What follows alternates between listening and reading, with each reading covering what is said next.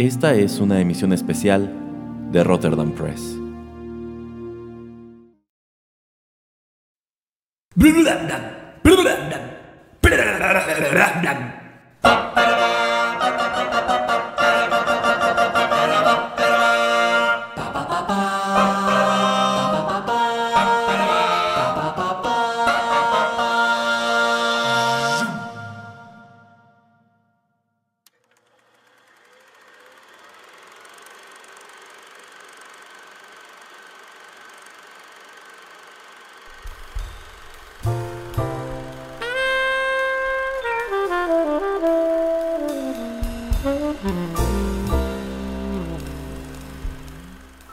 Hola, ¿qué tal amigos de Rotterdam Press? Bienvenidos a una nueva emisión especial. Los saluda Juanito Pereira en compañía del señor Erasmo. Hola Erasmo, ¿cómo estás? Hola señor Pereira, pues un, un, poco sacado de onda porque esta emisión especial salió pues así de sorpresa y de improviso y no tengo idea de qué tratará. Así es, bueno, ustedes radioescuchas pod, podcasters pues ya sabrán que, de qué se trata, pues ya lo estamos promocionando. Pero bueno, al momento de que lo estamos grabando, el señor Erasmo no tiene ni la más remota idea de lo que vamos a hablar. Pero bueno, ya para caerle de sorpresa al señor Erasmo, vamos a hablar acerca de uno de sus actores favoritos, acerca de las películas favoritas de este actor. Pero bueno, eh, ya te había pasado el playlist, Erasmo. A ver, con, estos, con estas este, pistas ya sabes más o menos de quién vamos a hablar. Francamente no, no tengo idea. Yo creo que no tiene idea porque, bueno, al, al estar armando esta, este list, esta lista de, de canciones, pues eh, sin querer elegí canciones que, que van de, de, su origen. La primerita es desde 1922 y la última que les vamos a presentar me parece que es del año 1965 o 1967. Entonces es una época bastante extraña y pues por la cara que veo aquí de Erasmo yo sé que no tiene idea de qué vamos a hablar y ustedes radioescuchas ya saben, pero pues bueno, es algo que le fascina a Erasmo. Antes de, antes de, con la sorpresa Erasmo, este, ¿tú crees que, que la gente, que cualquier persona en cualquier ámbito profesional o en su vida privada puede tener este, buenas y malas rachas? Eh, sí, la historia pues no solamente del cine, sino del arte, nos, nos presenta un montón de ejemplos de personajes que han tenido sus altibajos. ¿Y, ¿Y, tú crees que estas buenas rachas puedan así extenderse como por varios años, así como por 5, 6, 7 años y también al revés que se puedan extender así tanto que sean malas? Efectivamente, eso también ocurre, señor Pereira. Ah, muy bien, muy bien. Pues, ¿qué crees, Erasmo? Vamos a hablar de tu actor favorito, Nicolas Cage. y sus películas que sacó de 1995 al año 2000. Ok, ok. Pero, pero te voy a explicar la dinámica eh, regresando. Bueno, más bien te la explico de una vez y en el corte te tienes que preparar, ¿vale? Déjeme comentar algo, señor Pereira. Ahora tiene mi atención.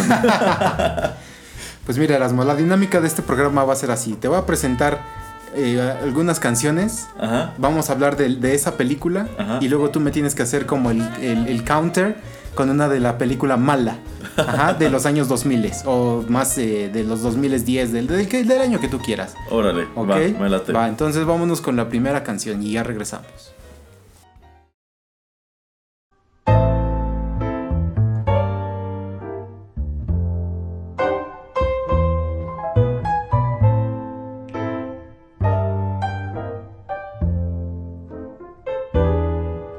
It's a lonesome old town when you're not around. I'm lonely as I can't be.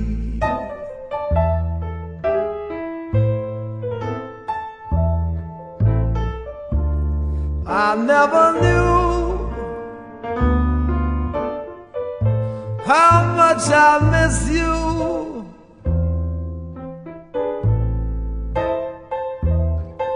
But now I can plainly see.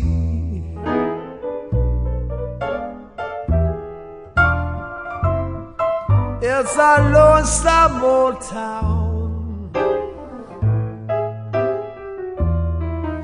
when you're not around. How I wish you'd come back to me.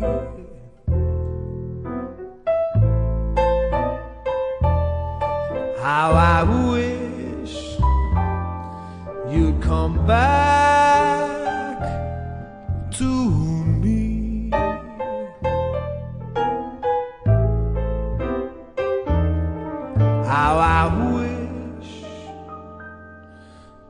Come back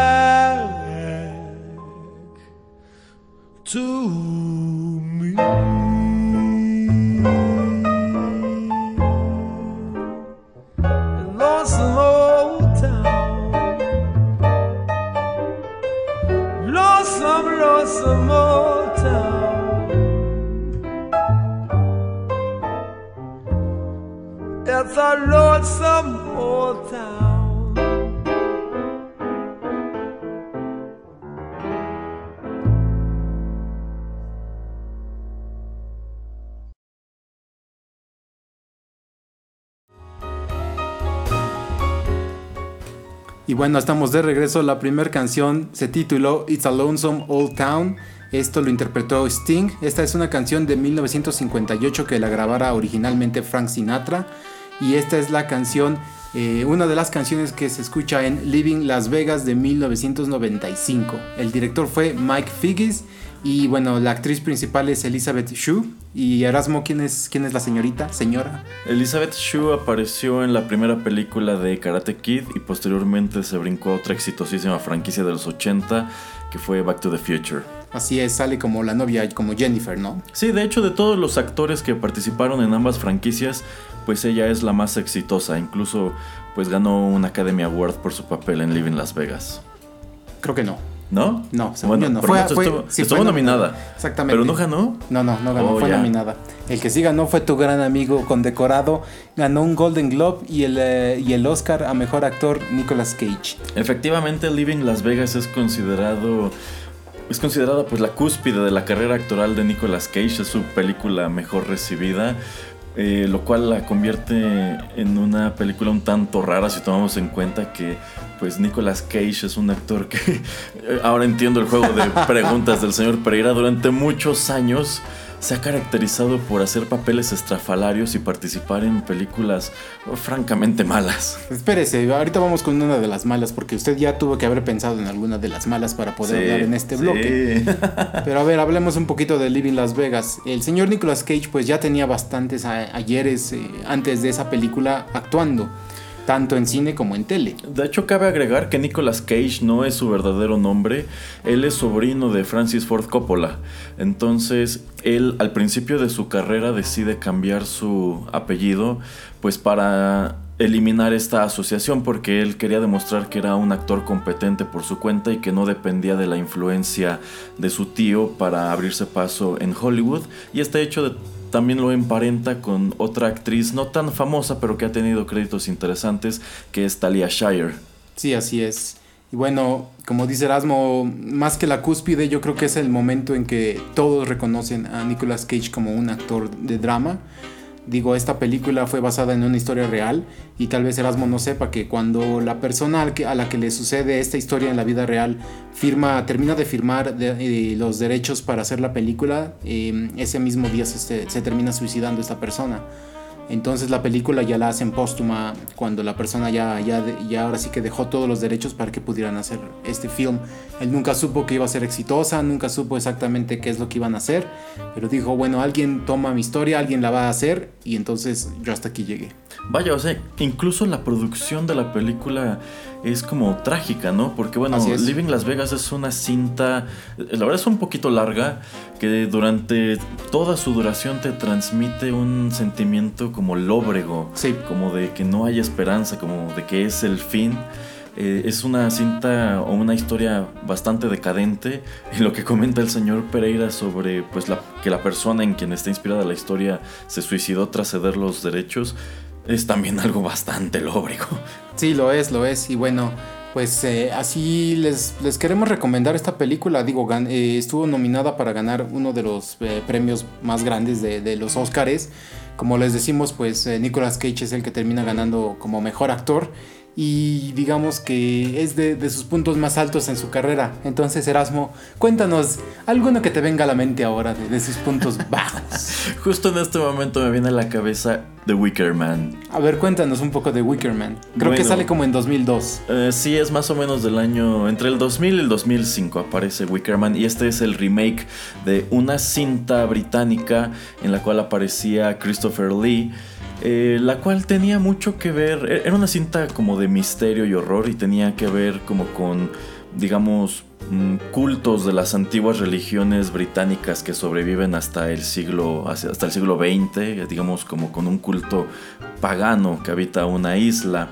Entonces, eh, muchos años después deciden hacer el remake eh, con Nicolas Cage en el papel principal y prácticamente le, crean toda otra historia. En realidad, lo que ocurre en, la, en el remake tiene muy poco que ver con lo que sucede en la cinta original. Y Wicker Man es considerada una película de estas risibles, tan mala que es buena y mucho tiene que ver el personaje al cual interpreta Nicolas Cage. Él hace a un detective que pues al principio de la cinta es testigo de cómo una madre y su hija mueren en un accidente de, de automóvil. Esto lo deprime tanto que se retira. Posteriormente lo visita una exnovia suya, quien le dice que extravió a su hija y que su hija probablemente esté en una isla eh, pues muy remota en donde solamente se puede llegar por bote y esta es una isla que es habitada exclusivamente por mujeres, es una sociedad netamente matriarcal y allí comienza a descubrir un montón de cosas y a externar una muy peculiar fobia hacia las abejas, porque estas mujeres de la isla, digamos que se dedican a la apicultura, entonces eh, de pronto el personaje de Nicolas Cage se encuentra en un territorio hostil.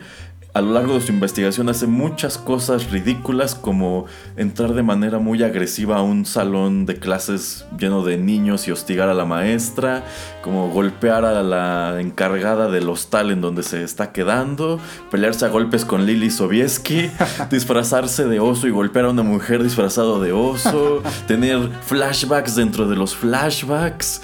Eh, y bueno, la escena más infame que de hecho no estuvo en el corte original de la película es cuando hacia el final este, los habitantes, las habitantes de la isla comienzan a torturarlo y parte de esta tortura es que le ponen una máscara o bueno, le ponen algo en la cabeza y le dejan caer un montón de abejas a sabiendas de que les tiene miedo y es cuando entrega una de las Nicolas Cage quotes más emblemáticas de, de su historia que es Not the bees, not the bees, my eyes. Así es, así es. Es uno de los videos más conocidos en el internet.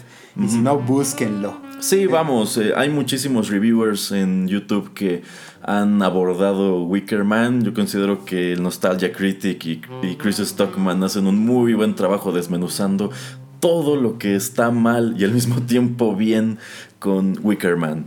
Sí, así es. Y bueno, este va a ser un programa bastante extenso, así es que relájense y porque vamos con la siguiente canción. Venga, venga.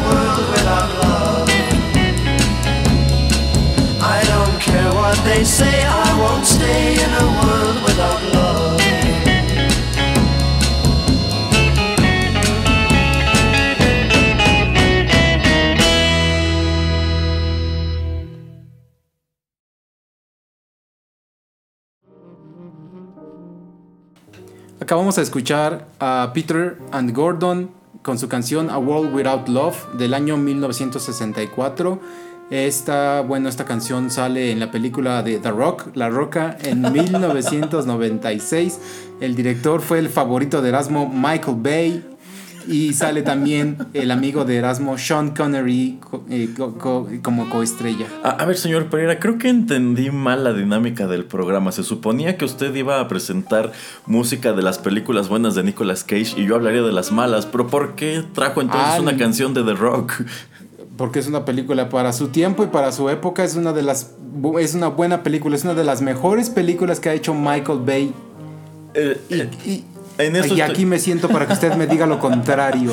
Estoy de acuerdo en que es una de las mejores cintas de Michael Bay. Es de hecho de las primeras cintas de Michael Bay. Yo vi esto en el cine. Mi madre me llevó a ver The Yo Rock también al cine. Eh, tiene que ver con la infame prisión de Alcatraz. Y bueno, el personaje de Sean Connery tiene un nexo eh, muy estrecho con esta prisión en su juventud. Ya que es uno de los pocos que logra escapar de la prisión. Exacto, y bueno, eh, los personajes tanto de Nicolas Cage como de Sean Connery están en busca de algo muy particular que está allí perdido en, en la prisión de Alcatraz. Eh, sí es de los es como que de los papeles que empiezan a visibilizar a Nicolas Cage, pero no, la verdad a mí, no me gustó en aquel entonces, miro para atrás y me parece que tiene una trama igual muy risible, no me gusta. Lo siento, Erasmo, pero yo creo que la crítica y toda la gente ve esa película como el inicio de eh, Action Star de Nicolas Cage.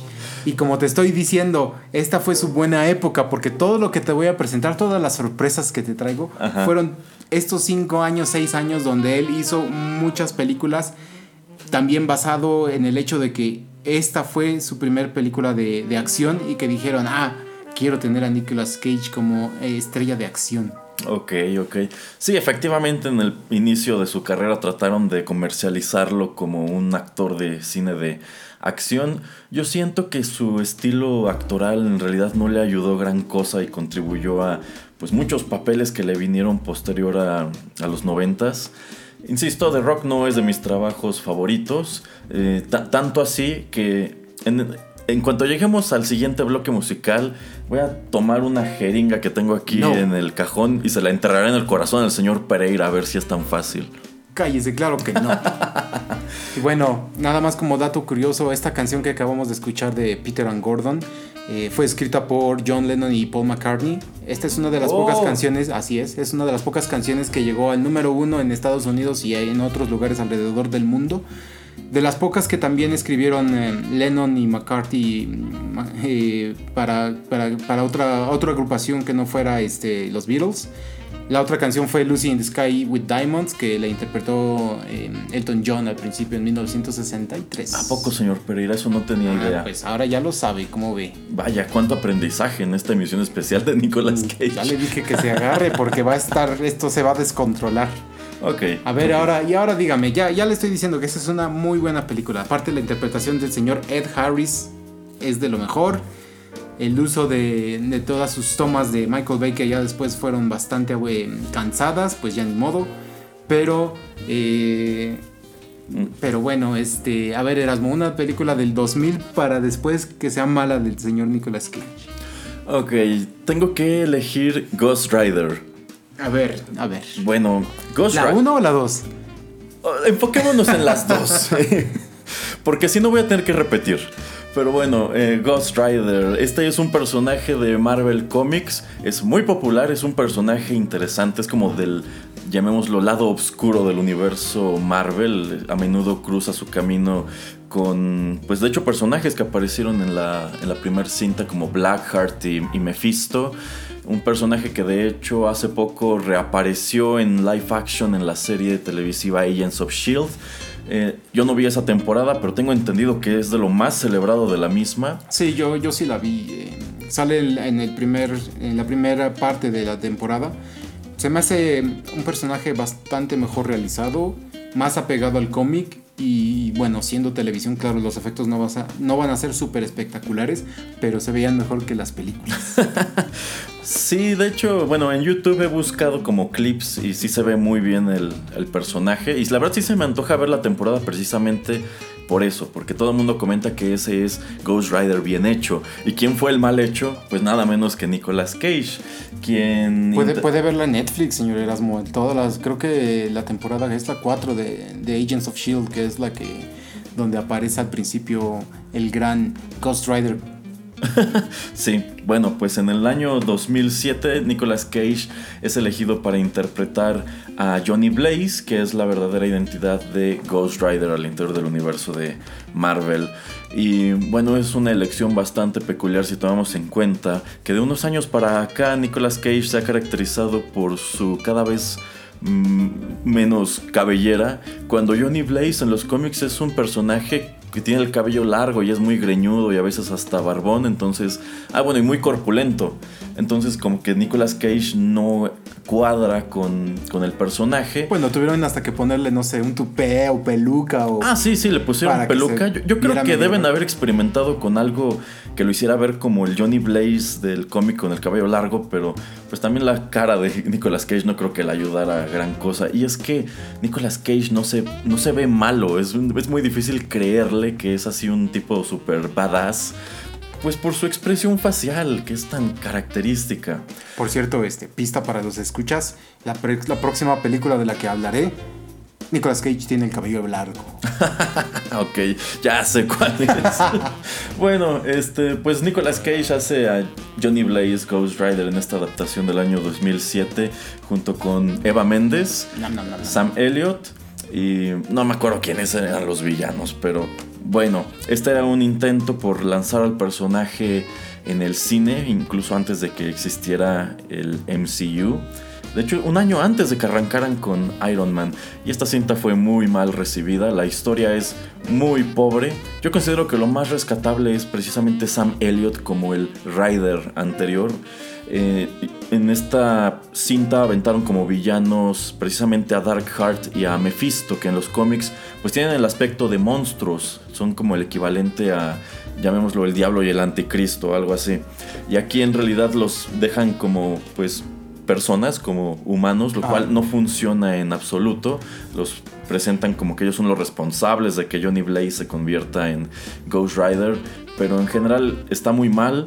El personaje se ve feo, la moto está fea, los efectos especiales alrededor de la moto y en torno a Nicolas Cage cuando se transforma son muy malos. Eh, y no, no, no, Ghost Rider la verdad fue una gran decepción. Era una buena propiedad que, con la que pudieron hacer algo interesante y lo echaron a perder. Y luego, me parece que dos o tres años después lanzan la secuela Ghost Rider 2, en donde aparece Idris Elba. De hecho, descartan prácticamente todo, toda la primera película la descartan y solamente regresan a Nicolas Cage en el papel principal. Y si creen que Ghost Rider 1 es mala, es porque no han visto la secuela. Ghost Rider 2 es espantosa. Digamos que en la primera, Nicolas Cage como que se contuvo y trató de hacer un personaje serio. En la 2 ya no le importó y se entregó de lleno a sus desplantes super estrafalarios y a estas muecas super ridículas que tanto lo caracterizan. La, la primera transformación de Johnny Blaze en Ghost Rider en la segunda película es la cosa más hilarante del mundo. Búsquenla, búsquenla en YouTube. Y bueno, Sí, Erasmo, búsquenla. Vámonos eh, con la siguiente canción, pero sin an- antes quiero decir que, bueno, como Marvel todavía tiene los derechos de, Ghost Rider porque pues es de su pertenencia, yo me imagino que con la manera en que se pueden hacer ya los efectos especiales hoy en día, pues cuando se decidan a volver a lanzar este personaje, solamente van a necesitar un mejor guion, porque yo creo que la gente le va a gustar, va, va a querer ir y ver a un personaje bien realizado. Ajá, Marvel nos debe un buen Ghost Rider en el cine. Así es. Bueno, vámonos con la siguiente canción.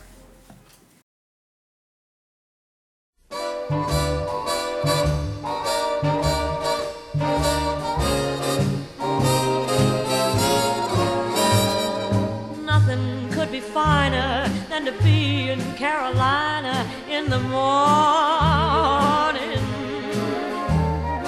Nothing could be sweeter my sweetie when I meet her in the morning.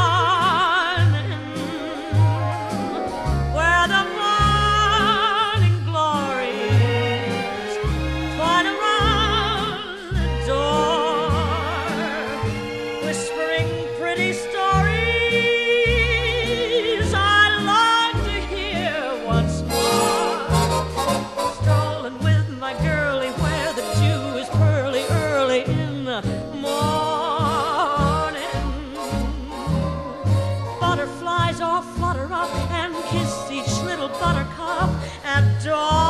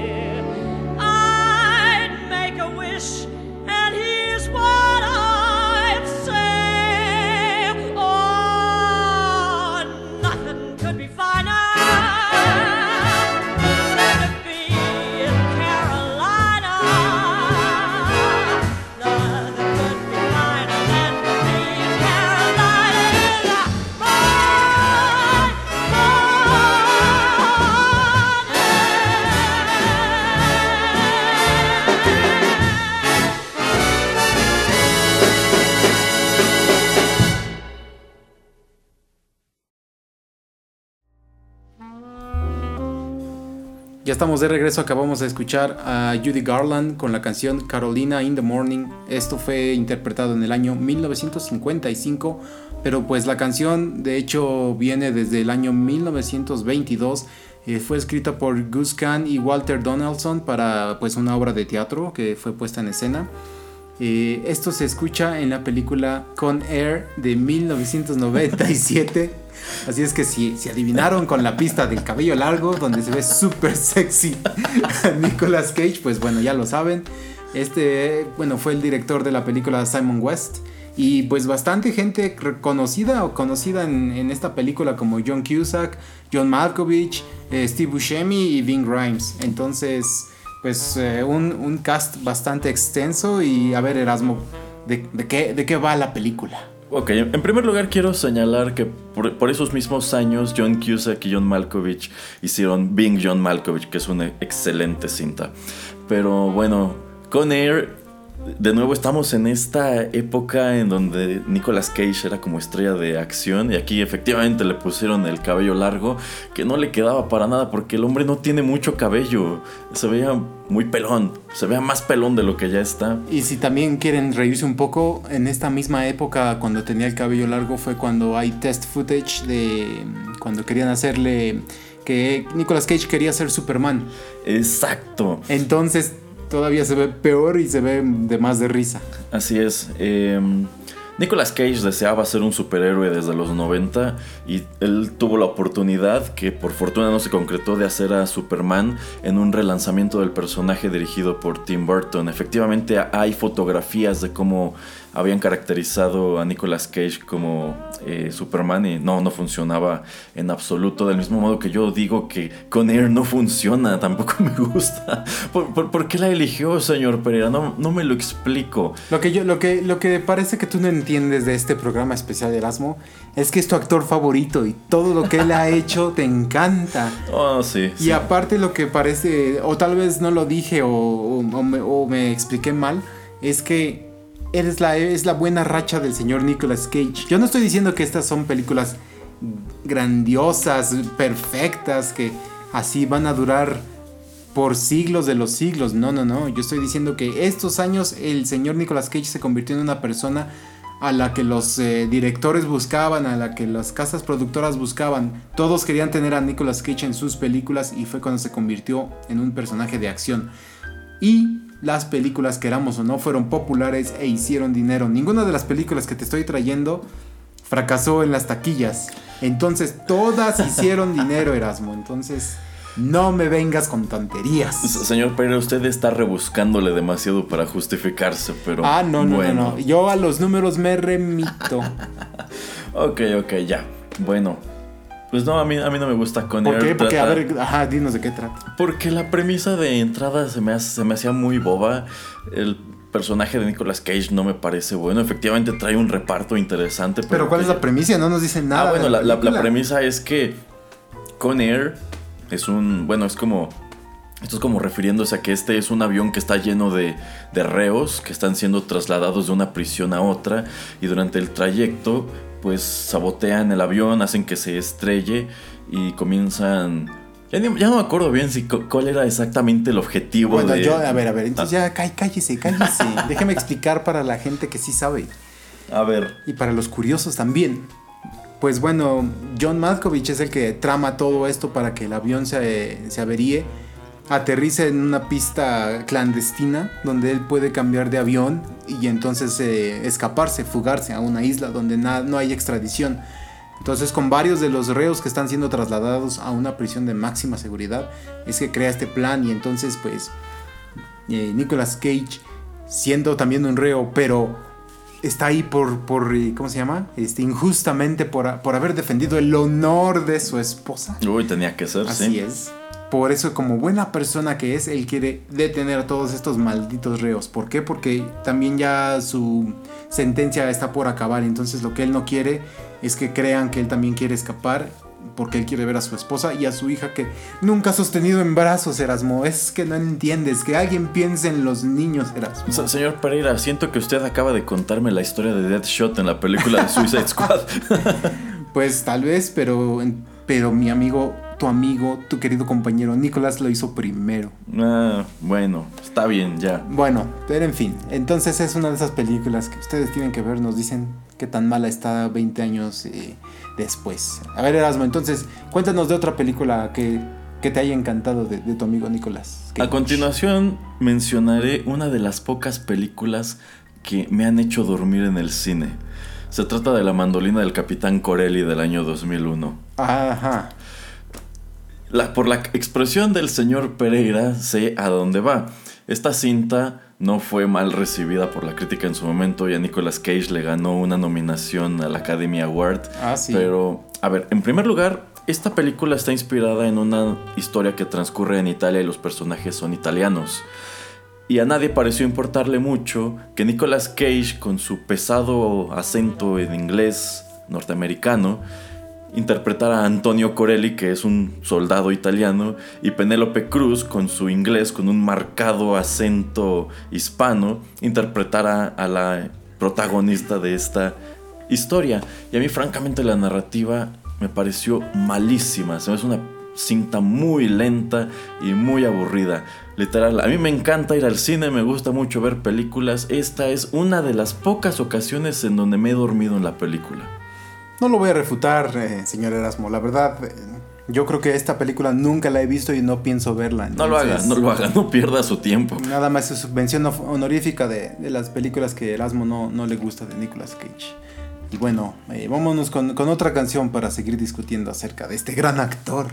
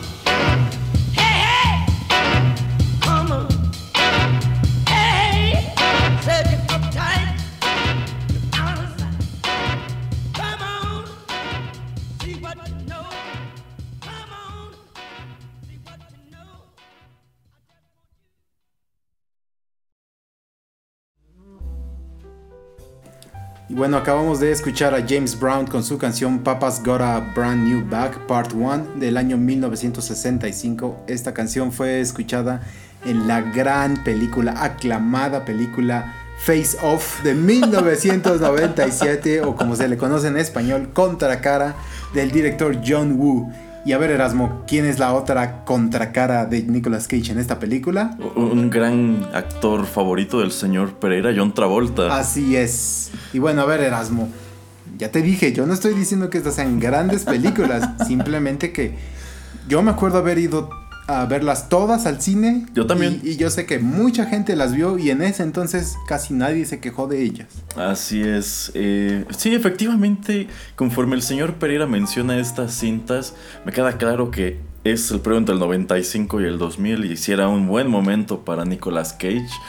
Yo también fui a ver todas estas películas al cine, pero esta es otra que no me encantó. En su momento fue presentada como un experimento que reunía a dos grandes nombres. Bueno, John Travolta, quien ya era bastante famoso de varias eh, de varios años atrás y pues la estrella en ascenso Nicolas Cage en esta historia eh, policíaca que en, en donde en algún punto de la historia pues uno es un policía el otro es un criminal detienen al criminal y el policía para infiltrarse en la organización del criminal hace que les remuevan la cara a ambos y las intercambian por eso en español se llamó contracara eh, entonces digamos que Nicolas Cage tiene que convertirse en John Travolta y viceversa. No, bueno, viceversa no, porque en un momento el criminal escapa y entonces lo que decide Ah, es ado- adoptar la cara del eh, policía Ajá, para ajá. tomar su vida, para tratar de,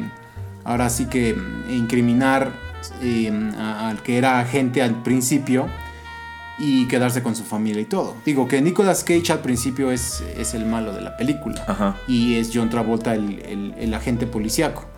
Que también era una cosa bastante extraña ver a John Travolta en un papel de villano, aunque fuera, digamos, por el 75% de la película, pero pues es algo que, que no se veía tanto. No me puedes decir tanto Pulp Fiction, porque en Pulp Fiction no es, es, es un, es un personaje... Es como antihéroe. Ajá, pero es bastante calmado. Sí. O sea, y aquí sí hace. Tiene que eh, adoptar bastantes expresiones eh, así como over the top, así fuera, súper fuera de lugar toda la, la manera de las expresiones, de la manera de moverse, de actuar. Ajá. ¿Por qué? Pues porque tenían que más o menos parecerse. Así es. Eh, pues sí, de hecho, creo que ya lo habíamos comentado en alguna emisión anterior. John Travolta es un muy mal villano. Prácticamente todas las películas en donde juega ese papel no le queda, no, no, no hace un buen trabajo, incluso cuando lo ponen eh, al lado eh, de Denzel Washington en esta cinta donde secuestra un vagón del metro. Ajá, ajá, la de Take a Pelham 1, 2, 3. Esa, esa, ajá. Este, o, o- o esta otra en donde aparece con una bazooka en el póster de la película que creo es con, Ah, Col- es con Colin Farrell, me Sí, parece, sí. ¿no? No, no, no, es este con Hugh Jackman y ese Halle Berry es Catfish. Ah, ah, and- ándale. Ah, a, mí, a mí es así, ah, Swordfish creo. Swordfish, A mí me Swordfish. gustó. Y también me gustó de, bueno, Erasmo y esto lo discutimos en la de canciones buenas en- de Marvel, en la de Punisher. Ah, sí, otro, otro papel infame de John Travolta. Pero Bueno, bueno. regresando a Nicolas, a Nicolas Cage. ah, No digan ya nada más de contracara, No, sabemos no, que le encantó no, en ese entonces. no, creo que no hace usted falta. tenía este, 73 años en ese entonces cuando sale la película le encantó. Mejor díganos otra película mala que... Eh, Season of the Witch del año 2001. Eh, en esta cinta, Nicolas Cage actúa junto a Ron Perlman. Es una historia de alta fantasía. Ellos interpretan a caballeros teutones que están de bueno que van de regreso de las cruzadas y digamos que esta cinta presenta una visión de Europa así ultra decadente, súper oscura, así con unas paletas de colores muy frías, tirándole muchísimo al gris. Y en su camino se encuentran con una aldea que está siendo azotada por la peste negra y los habitantes atribuyen esto a una chica a quien acusan de brujería. Entonces, eh, la gente encomienda a Nicolas Cage y Ron Perlman que trasladen a la bruja, eh, no recuerdo exactamente a dónde, pero tienen que trasladar y en el camino se dan cuenta de que pues ella no es en realidad culpable, sino que es otra de estas tantas víctimas de falsas acusaciones de brujería, pues muy propias del medievo y de la Inquisición, todo eso. Y aunque suena como un buen argumento, la ejecución es muy pobre, empezando por el hecho de que bueno, Nicolas Cage. Y aunque Ron Perlman siempre me ha parecido un, un individuo con una trayectoria interesante, creo que no estaba en su mejor momento. Ron Perlman también tiene unos tremendos desastres a lo largo de su historia. Entonces creo que aquí se juntó el hambre con la necesidad y no entregaron una buena película. Insisto, sí se escuchaba como un buen argumento. Es muy aburrida, es muy lenta, tiene muy malos efectos visuales y esta es una cinta que fue pues paneada al momento de su estreno y a la fecha tiene una calificación de incluso menos del 10% en IMDb. Bueno, esa es otra de esas películas que tampoco he visto. Y, pero bueno, como dice Erasmo, no se las recomendamos. No, de ninguna manera. Entonces vámonos ahora con otra canción.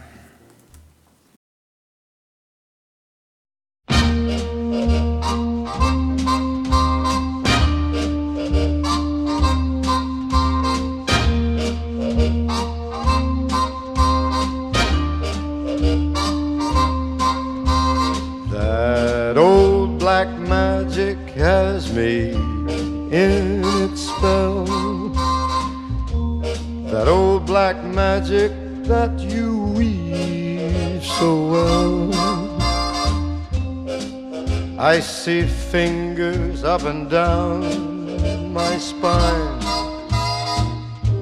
Same old witchcraft when your eyes meet mine.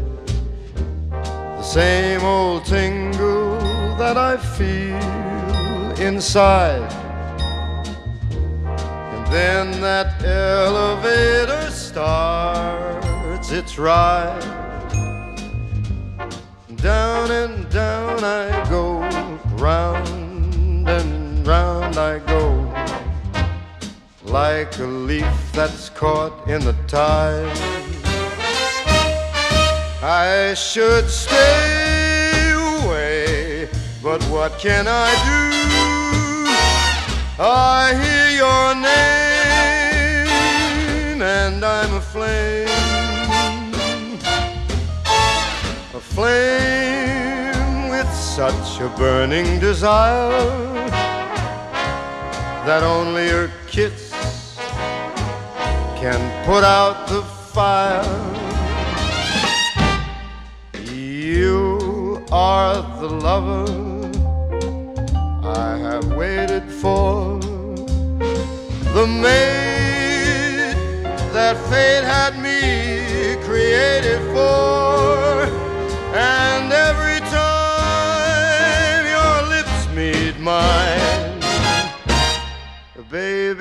down and down I go, round and round I go. In a spin, love and the spin that I'm in, under that old black magic called love.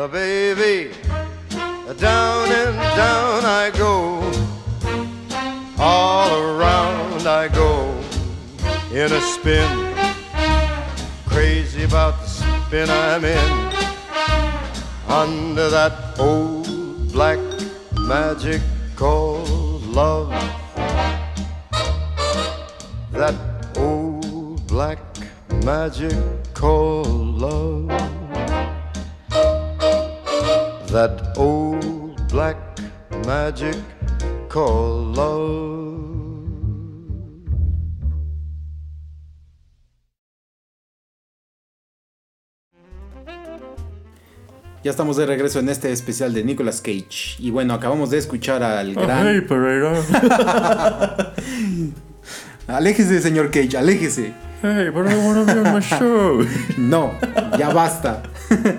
Acabamos de escuchar a Frank Sinatra con la canción That Old Black Magic de... Bueno, esta no es canción de él, es- esta es una canción del año 1942, escrita por Harold Arlen y Johnny Mercer. Y bueno, esto se escucha en la película City of Angels de 1998, estelarizada por Nicolas Cage, Meg Ryan y está dirigida por Brad Silverling. A ver, Erasmo. Aquí sí dio un clavo, señor Pereira. Esta película sí me gusta. Estoy de acuerdo que Nicolas Cage se ve como el ángel más creepy de la historia, pero la cinta me gusta y considero que es un- que tanto él como Meg Ryan hacen un muy buen trabajo aquí. Esta película, de hecho, yo no la vi en el cine porque al momento de su estreno me parecía la cosa más cursi del mundo y sí lo es, pero luego cuando me la topé en la televisión dije, bueno, no estaba tan mal, me, me gustó. Sí, es, para mí me encanta la película. También, esa sí, también la fui a ver al cine y a mí me gustó muchísimo. Y el soundtrack, puedo decir que todo el soundtrack, aunque sea tan cursi como digas, Ajá. pero es buenísimo. O sea, es, eh, Sarah Mac- McLachlan, eh, los Google Dolls, eh, también está Alanis Morissette. Es muy, muy buen soundtrack. Justo iba a señalar que los Goo Goo Dolls deben su existencia a City of Angels porque Iris es una de las pistas que aparecen aquí, de hecho se escucha dentro de la película y si ustedes buscan a los Goo Goo Dolls en Spotify, en YouTube, en iTunes, en donde sea, ¿cuál es su canción más popular y la que todo mundo conoce y de hecho la única que la mayoría del público conoce? Pues es Iris precisamente. Sí, así es. Bueno, eh, de- desde esta canción es cuando yo los empiezo a escuchar. Y es eh, también en este año sacan su disco DC Up That Girl. A mí me, me encantan los Google Dolls, he ido a verlos en conciertos.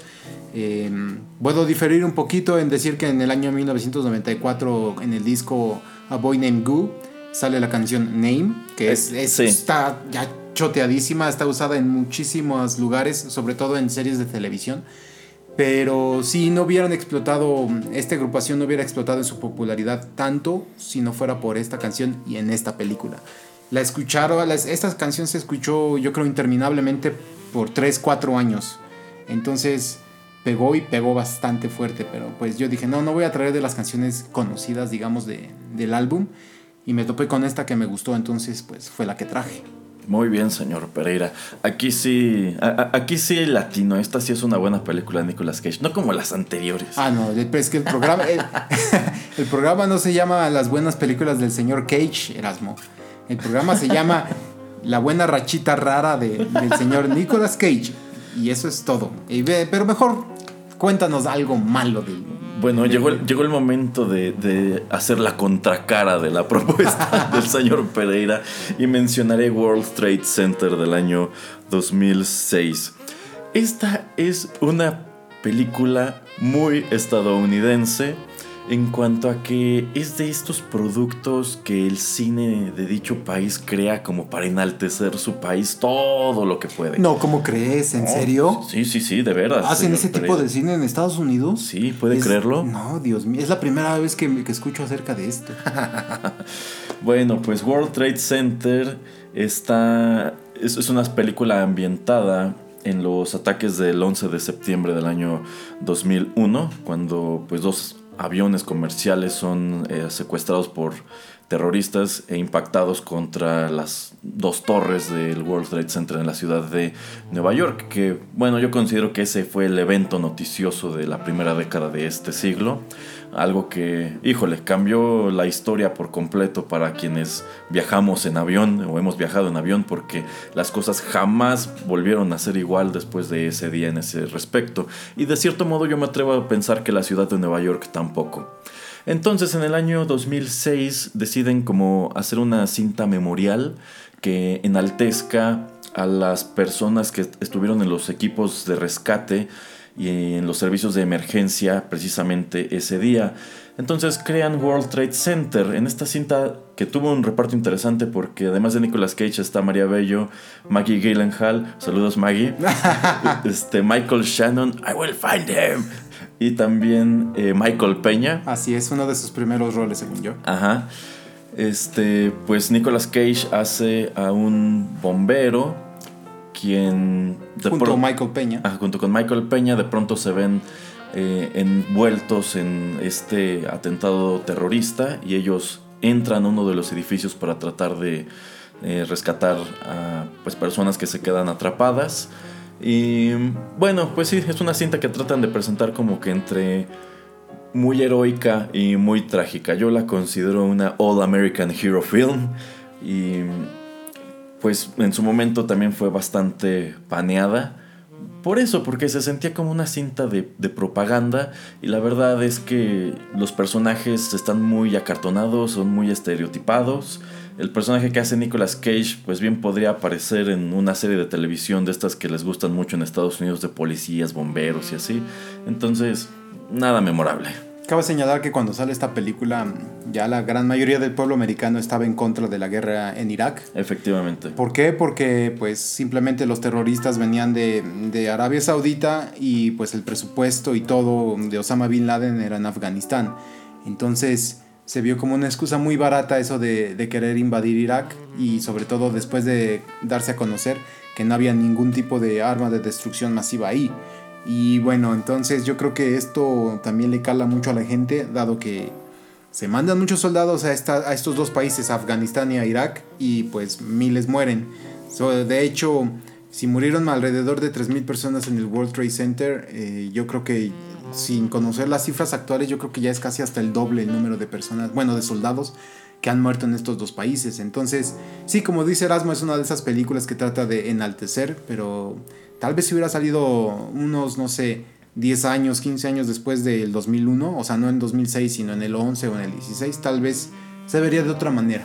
Exacto, quizás lo que necesitó en su momento una opinión más fresca. Eh, esto salió cinco años después, entonces efectivamente estaba, estaba muy cercano, tenía la controversia de la, de la guerra en Irak y la administración de eh, Bush hijo, entonces mm, no, no fue atinado. Sí, así es. Bueno, eh, sigamos con otra canción.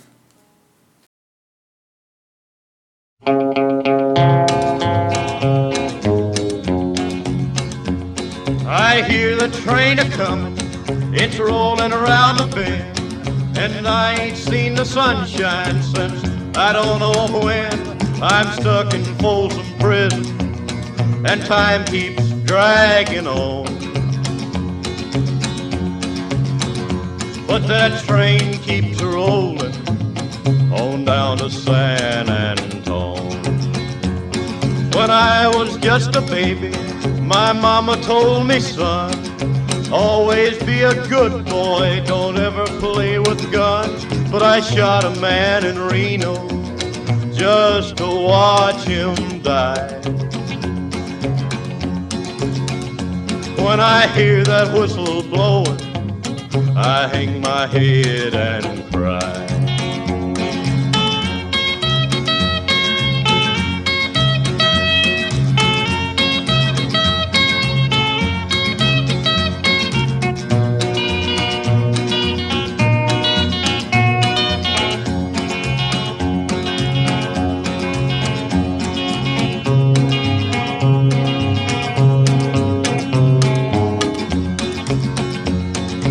Bet there's rich folks eating in a fancy dining car. They're probably drinking coffee and smoking big cigars. Well, I know I had it coming. I know I can't be free. But those people keep a moving, and that's what tortures me.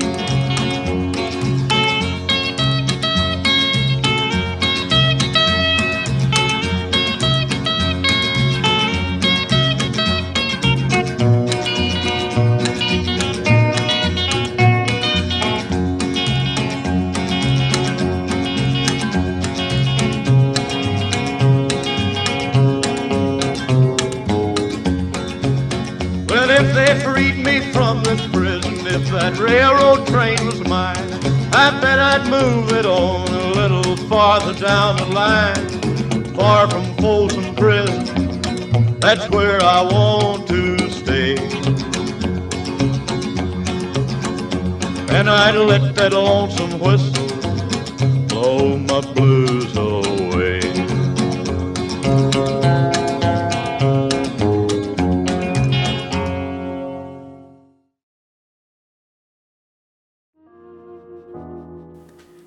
de regreso. Lo que acabamos de escuchar fue al grandísimo, a la leyenda Johnny Cash con su canción Folsom Prison Blues.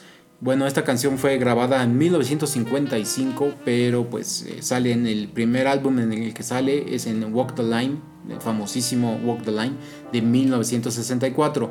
Esto se escucha en la, en la película del año 2000, Gone in 60 Seconds, dirigida por Dominic Sena y estelarizada por Angelina Jolie y Robert Duvall.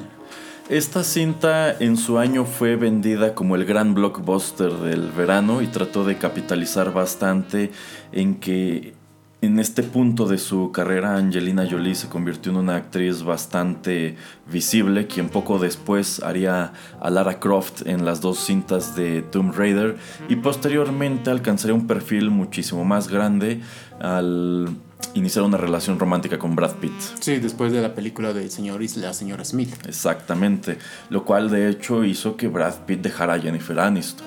Tonto, Entonces fue un... Sí, la verdad, sí, yo no hubiera cambiado a Jennifer Aniston por Angel- Angelina Jolie, pero bueno, el señor sabrá por qué. Así es. Y bueno, entonces, eh, sí, como dice Erasmo, esta fue para mí de las últimas películas ya finales. Bueno, este es el 2000, entonces termina la buena racha de- del señor Nicolas Cage.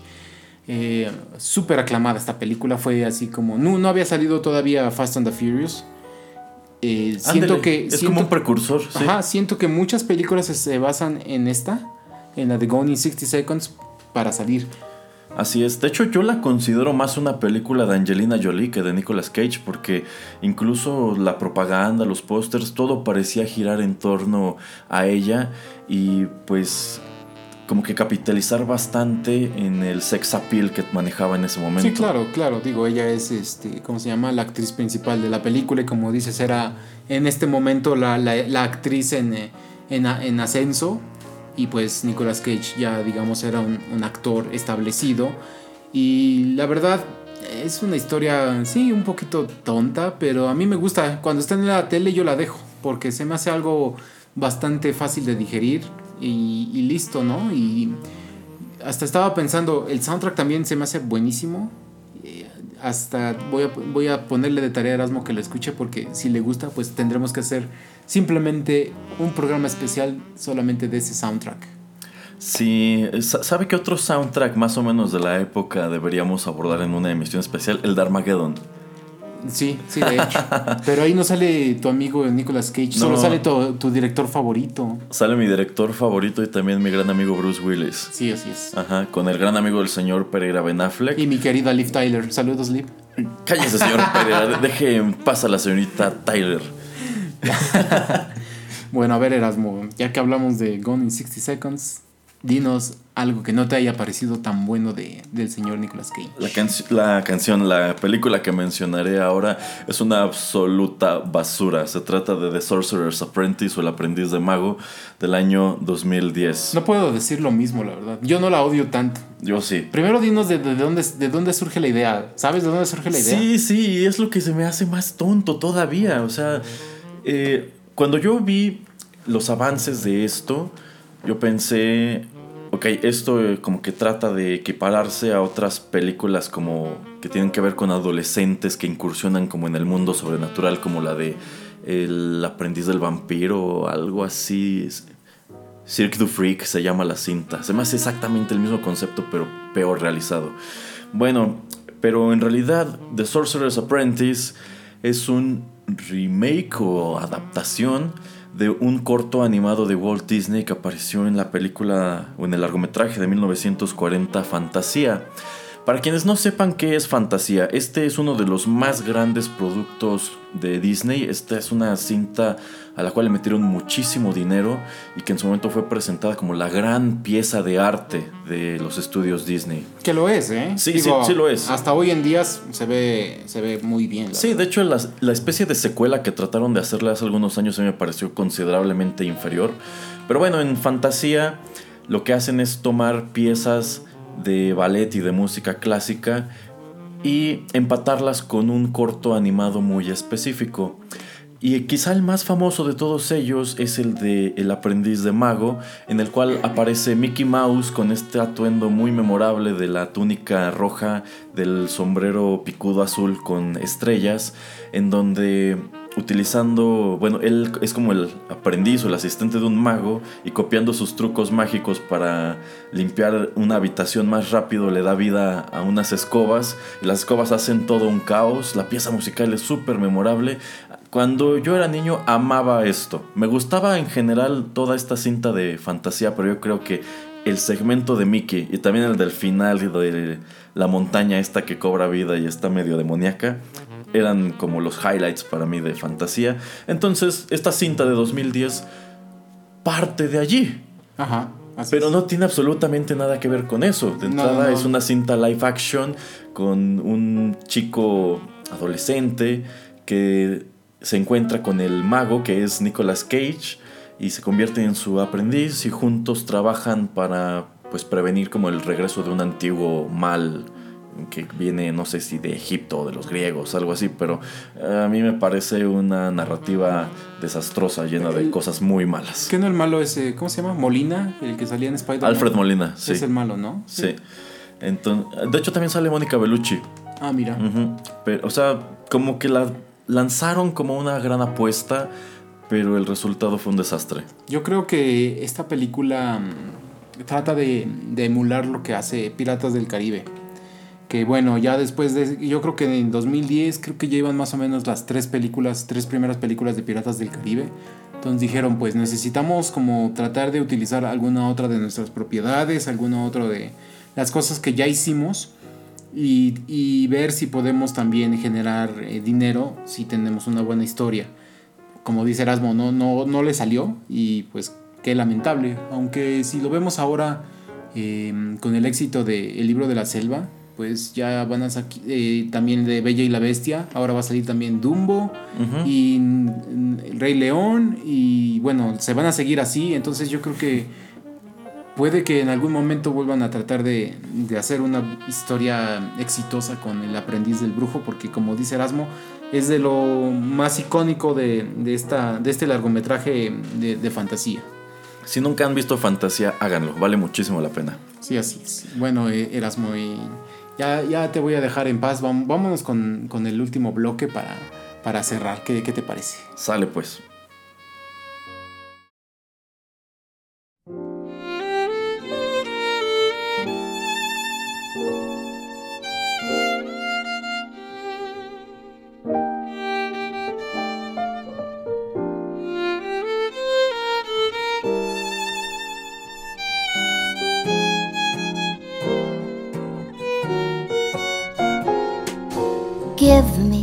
A kiss to build a dream on, and my imagination will thrive upon that kiss.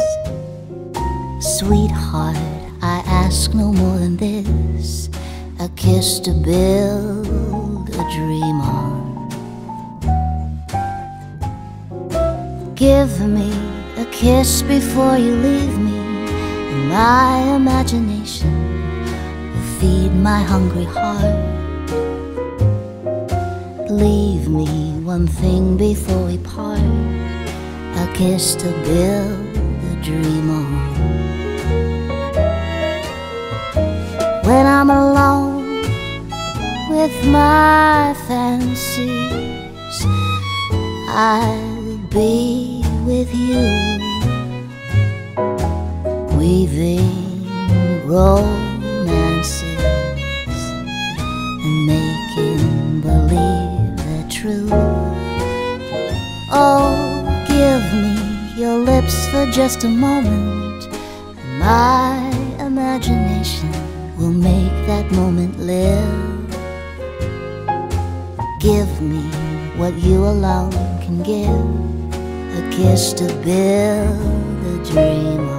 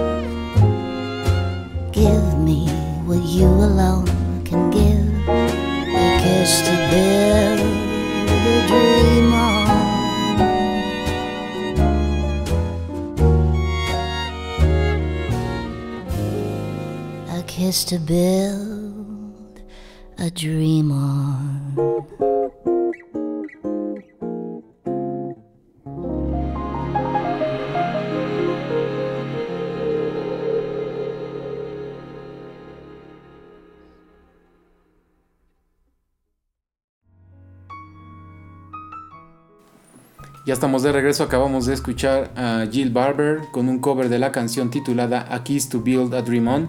Esto es original de Louis Armstrong del año 1935.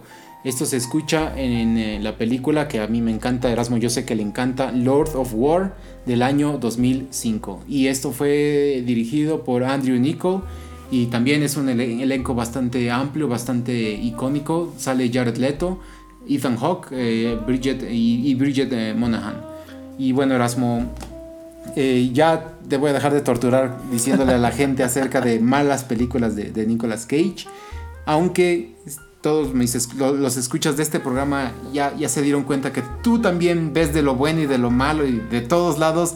Sea como sea, tú has visto todo de Nicolas Cage, Erasmo. No te hagas.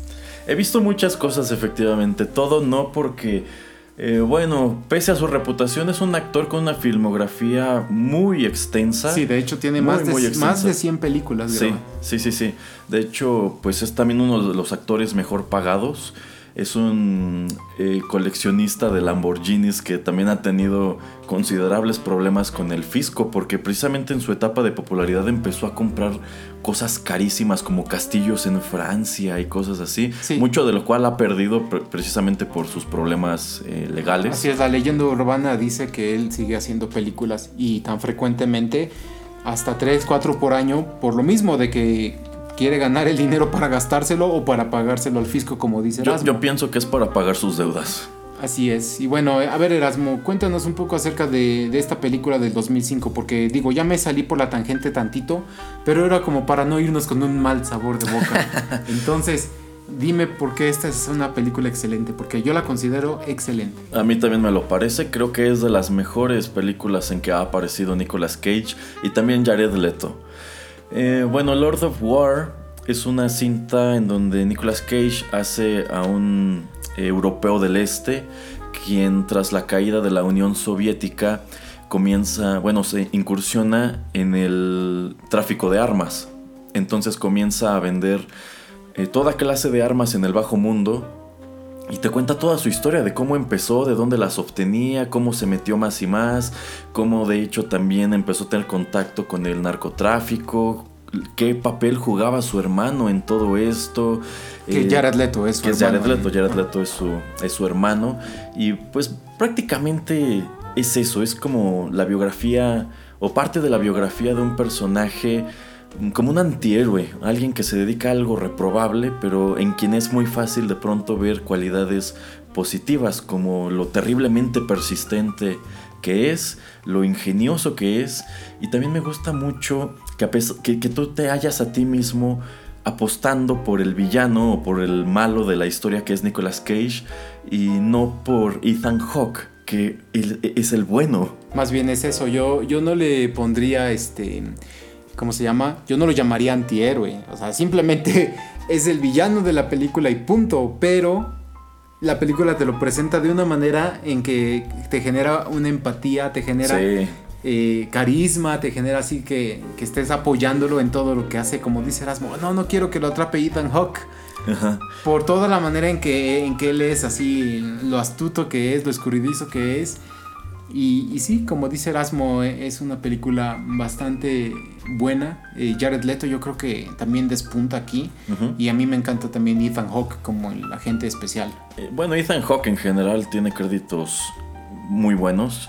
Eh, también algo que me gusta mucho de Lord of War es su manera de ver el mundo. O sea, es, es una cinta que tiene una visión muy cruda de la realidad. Pero realista. Pero, pues en sumo realista. Así o sea, es. esta escena final cuando lo están interrogando y se avienta este discurso como para darle la vuelta a Ethan Hawke, dices, es que, es que así es. O sea, te guste o no, es, es la realidad del mundo. Así es, así es. Y yo creo que ese tipo de personajes son los que más perduran en, en- en la historia del cine.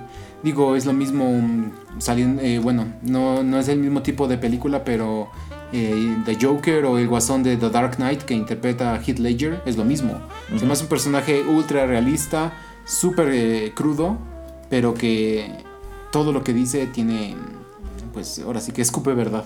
A mí me sorprende que Lord of War no haya acumulado cuando menos nominaciones para los Academy Awards porque es una muy buena película. Sí, sí. Entonces, el señor Pereira de nuevo dio en el clavo y eh, nos despedimos con un buen sabor de boca de esta emisión. Sí, así es. Eh, bueno, antes de terminar, Erasmo, eh, ¿alguna otra película que le, en verdad podamos recomendar de Nicolas Cage?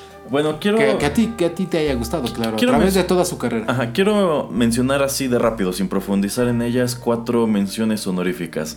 Dos buenas y dos malas. Y no, no, no, no, primero, no, no, no, ah, bueno, a ver, a ver. Primero, primero diré las Ah, malas. sí, está bien, está bien. Sí, la primera es eh, una cinta, pues, que tiene opiniones muy divididas. La verdad, a mí no me disgusta tanto, aunque entiendo de dónde vienen las críticas. Es Knowing del año 2009. Espera, ¿tú no tienes problema, tanto problema con La ella? verdad, no, yo siento que la historia está bien contada, aunque tiene muchos elementos bastante bobos.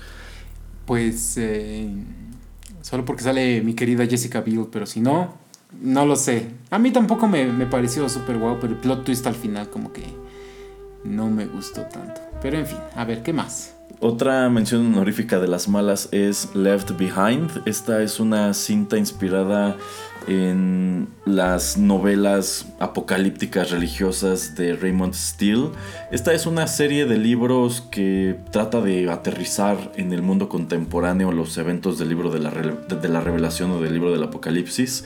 Eh, trataron, bueno, estas novelas ya se habían adaptado a la televisión una vez. Trataron de lanzar una franquicia cinematográfica con esta cinta estelarizada por Nicolas Cage que es aburridísima, es espantosa, es muy, muy mala. Yo creo que es uno de sus peores créditos de los años recientes. Perdón, me equivoqué. La que mm, a mí medio me gustó y el plot twist es medio raro es la de Next, que es donde sale Jessica Biel. Y la de Knowing se me hace. No vi la de Left Behind, pero se me hace parecida al final. Es parecida así. No, no sé si el spoiler sirva, pero bueno, no quiero decir mucho, pero yo digo que eh, hasta cierta manera como que parece que acaba Knowing y empieza Left Behind, ¿no? Tienes razón, señor Sí, Pereira, no, se así. parecen bastante. Pero bueno, las dos buenas películas que cabe la que vale la pena mencionar es otra cinta del año 2000 de Family Man. Ajá, sí. Eh, a mí la verdad no... No, no, a mí no. me gusta mucho, mucho. Eh, siento que es como...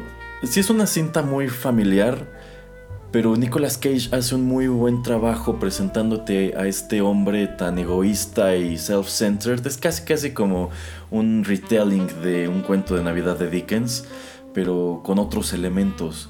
Y cómo, digamos, pasa a convertirse quizá en una, en una buena persona. No, no- no recuerdo exactamente quién era el interés romántico en esta cinta, pero a, a mí me gusta mucho de, de Family Man.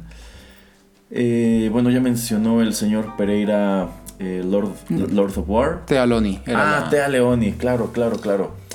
Eh, y otra cinta que vale mucho la pena de Nicolas Cage es Adaptation, dirigida por los hermanos Kaufman y... eh, no, escrita por los hermanos Kaufman y dirigida por Spike Jonze del año 2002. Esta cinta fue, es conocida en español como El ladrón de orquídeas y... eh, de hecho es como una parodia o como que tiene muchos elementos precisamente de cómo funciona la relación creativa de los hermanos Kaufman, pues en esta cinta Nicolas Cage interpreta a hermanos gemelos. Sí, así es. De hecho, esta es la que tiene varias nominaciones, ¿cierto? Sí, fue una película muy aclamada en su momento. Ah, entonces tal vez donde mm, me equivoqué igual y no es la de la de ¿cómo se llama? La de Coronel que Mandeli o qué dijiste? No, también el Capitán Corelli fue, pues digamos, aplaudida en su momento por algunos. eh, porque es presentada como una cinta muy artística, pero la verdad a mí no me lo parece. Ah, sí, sí, no, pero digo, yo me equivoqué. Es en la de Ladrón de Orquídeas donde Nicolas Cage es, em, tiene su ¿cómo se llama? Su nominación al Oscar, su segunda nominación. No, ¿Ah, es la sí? de Capitán Corelli. Oh, sí. ya. Pero bueno, Ya, ya. como dices, tal vez sí fue aclamada por, por la crítica. Bueno, eh, yo nada más como mención honorífica puedo dar dos, que es el último de los papeles que me gustó de Nicolas Cage, es en la película de, del 2016 dirigida por Oliver Stone, la de Snowden, donde, Esa no la he visto. donde sale Nicolas Cage como uno de los agentes de, de la CIA, trabaja para el gobierno. No es un papel así gigante, es un papel bastante secundario, pero me gusta cómo actúa en, este, en, esta película. Y donde a mí me sorprende y a mí me encantó, yo pensé que era el resurgimiento, res- su resurgimiento, es en la de Kikas. Estoy de acuerdo. Eh, como que esta cinta fue el reencuentro de Nicolas Cage con el mundo de los superhéroes y su redención también. Me gusta mucho su, su Big Daddy. Creo que aporta, un, que aporta mucho a la, a la historia. De por sí, Kick-Ass me parece una buena película de superhéroes. Es bastante fiel a su material original. La en la segunda, pues ya hay muchas cosas que se van por la borda. Pero en general creo que está bien y me gustó mucho cómo lo hizo Nicolas Cage allí. Sí, así es. Entonces, pues eh, podemos decir buenas cosas, malas cosas, ya las hemos dicho también a través de todo este programa acerca de este actor. Pero digamos que por lo menos de las cosas buenas de él es que se arriesga, o sea, no siempre está tomando el mismo tipo de roles. Lo estamos viendo en muchísimos tipos de películas, en, en- bastante tipo de, de personajes. Eh, la de, ¿cómo se llama? Creo que es del 2002, eh, Wind Waker o Wind Talker o algo así, donde es este... Está en la Segunda Guerra Mundial y les dan a, a un um, intérprete, creo que es navajo o es este nativo americano.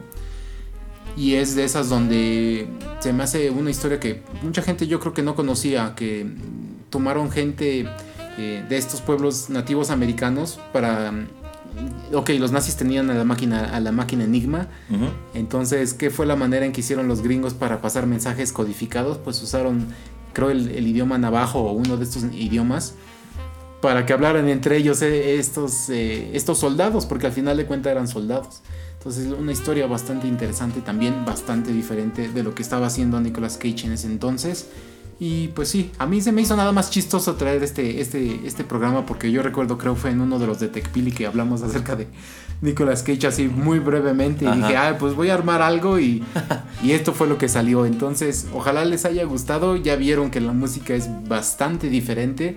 Eh, no hubiera yo esperado que fuera solo música así de antes de 1965, pero pues también se me hizo una manera chistosa, chusca de, de conocer o de explorar canciones que tal vez no conocíamos eh, a través de un actor eh, muy, como dice Erasmo, risible eh, y, y- e, pues icónico, ¿no? Yo, yo diría agridulce porque te da de todo. Así es. Y bueno, con eso pues ya vamos a dar por, por concluido este programa especial. Erasmo, no sé, algo más que tengas que decir, eh, algún comentario, algún, no sé. Pu- Pues nada, señor Pereira, celebremos a Nicolas Cage y veamos sus películas. Pues algunas de ellas sí. Algunas sí.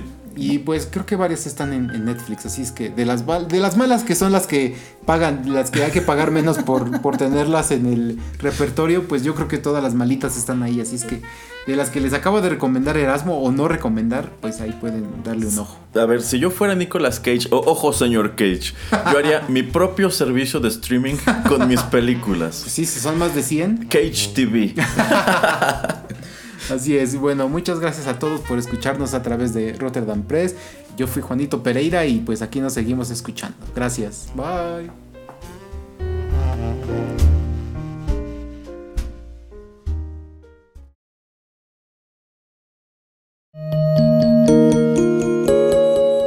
Estás escuchando Rotterdam Press. Radio como hecha en casa.